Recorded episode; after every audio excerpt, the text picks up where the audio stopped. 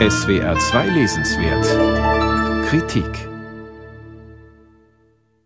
Deutsche Medien bezeichneten sie als die Rächerin Che Guevaras. Monika Erdl soll am 1. April 1971 Roberto Quintanilla, den bolivianischen Generalkonsul in Hamburg, erschossen haben. Dieser war in seiner früheren Funktion als Polizeioberst für die Ermordung des argentinischen Revolutionsführers im bolivianischen Hochland verantwortlich und auch für den Befehl, die Hände Guevaras abzuschneiden.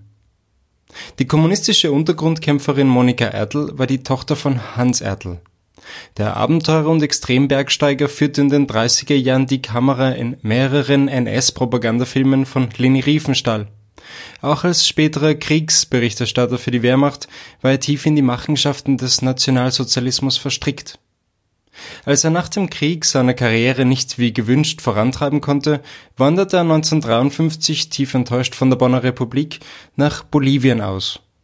Dort drehte er Dokumentarfilme über indigene Gemeinschaften, die von Sympathie und kolonialen Sichtweisen geprägt waren. Seine Tochter Monika stand ihm dabei anfangs als Assistentin zur Seite. Soraso heißt der eisige Wind, der aus Patagonien kommend immer wieder zu Temperaturstürzen in den Tropen führt. Soraso sollte auch ein Film von Hans Ertl heißen, der Ende der 50er Jahre gedreht wurde, aber das Material ging verloren und Ertl zog sich daraufhin vom Film zurück. Er verließ La Paz und kaufte sich eine Rinderfarm im Tiefland. Zur selben Zeit erfolgte die Politisierung seiner Tochter im chilenischen Hochland, wo sie als Ehefrau eines deutsch-bolivianischen Bergbauingenieurs die wachsende Gewerkschaftsbewegung aus nächster Nähe miterlebte. Der Vater geht in die Tiefe und beginnt ein Leben als Einsiedler, die Tochter schließt sich dem bewaffneten Widerstand im Hochland an, der auch auf das deutsch-bolivianische Nazimilieu abzielte, in dem sie sozialisiert worden war. Um diese doppelte Bewegung herum arrangiert die Kulturwissenschaftlerin Karen Harasser ihr Buch Soraso, Monika und Hans Erdl, eine deutsche Geschichte in Bolivien.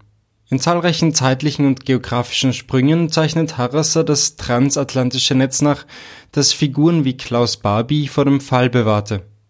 Altmann nannte sich Barbie in Bolivien, den ersten Job verschaffte dem Schlechter von Lyon niemand anderer als Hans Erdl, angeblich ohne zu wissen, wer dieser Altmann eigentlich war. Monika Ertl war später an einer versuchten Entführung Barbies beteiligt. Der entscheidende Hinweis, der zur Erschießung von Monika im Jahr 73 führte, kam angeblich von ihm, der mit den bolivianischen Folterknechten auf Du und Du stand. Barbie war bei weitem nicht der einzige Kriegsverbrecher, der unbehelligt zum Diener neuer Herren werden konnte, nicht der einzige, dem dieser Zaubertrick gelang, wie Harasser schreibt, der Zaubertrick des Verschwindens bei voller Beleuchtung. Ausführlich widmet sie sich auch Hans-Ulrich Rudel, Schlachtenflieger und höchst dekorierter Soldat im Zweiten Weltkrieg, der vom beschaulichen Tiroler Kufstein aus Waffendeals mit südamerikanischen Diktaturen einfädelte viel ist über Monika Ertl geschrieben worden, gesichertes Wissen gibt es aber wenig. Die meist männlichen Biografen vermuten vorwiegend emotionale Motive hinter Ertls Kampf.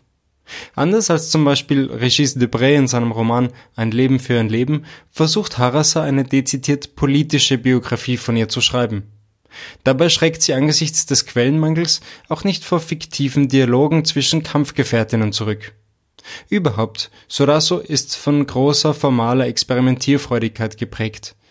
Es ist ein bisschen so, als bewegten wir uns durch eine große multimediale Ausstellung, eine Filmsequenz hier, eine Schautafel dort, und aus Lautsprechern dringt das Heulen des Südwindes an unsere Ohren. Eine ziemlich präsente Kuratorin führt uns durch die Räume und erzählt akademisch präzise, aber immer prägnant und bildmächtig vom deutschen Einfluss in einem bis heute tief gespaltenen Land. Wer sich auf diesen meandernden Erzählfluss einlässt, wird reich beschenkt. Karin Harasser, Soraso, Monika und Hans Ertl, eine deutsche Geschichte in Bolivien, ist bei Mattes und Seitz erschienen. 270 Seiten kosten 26 Euro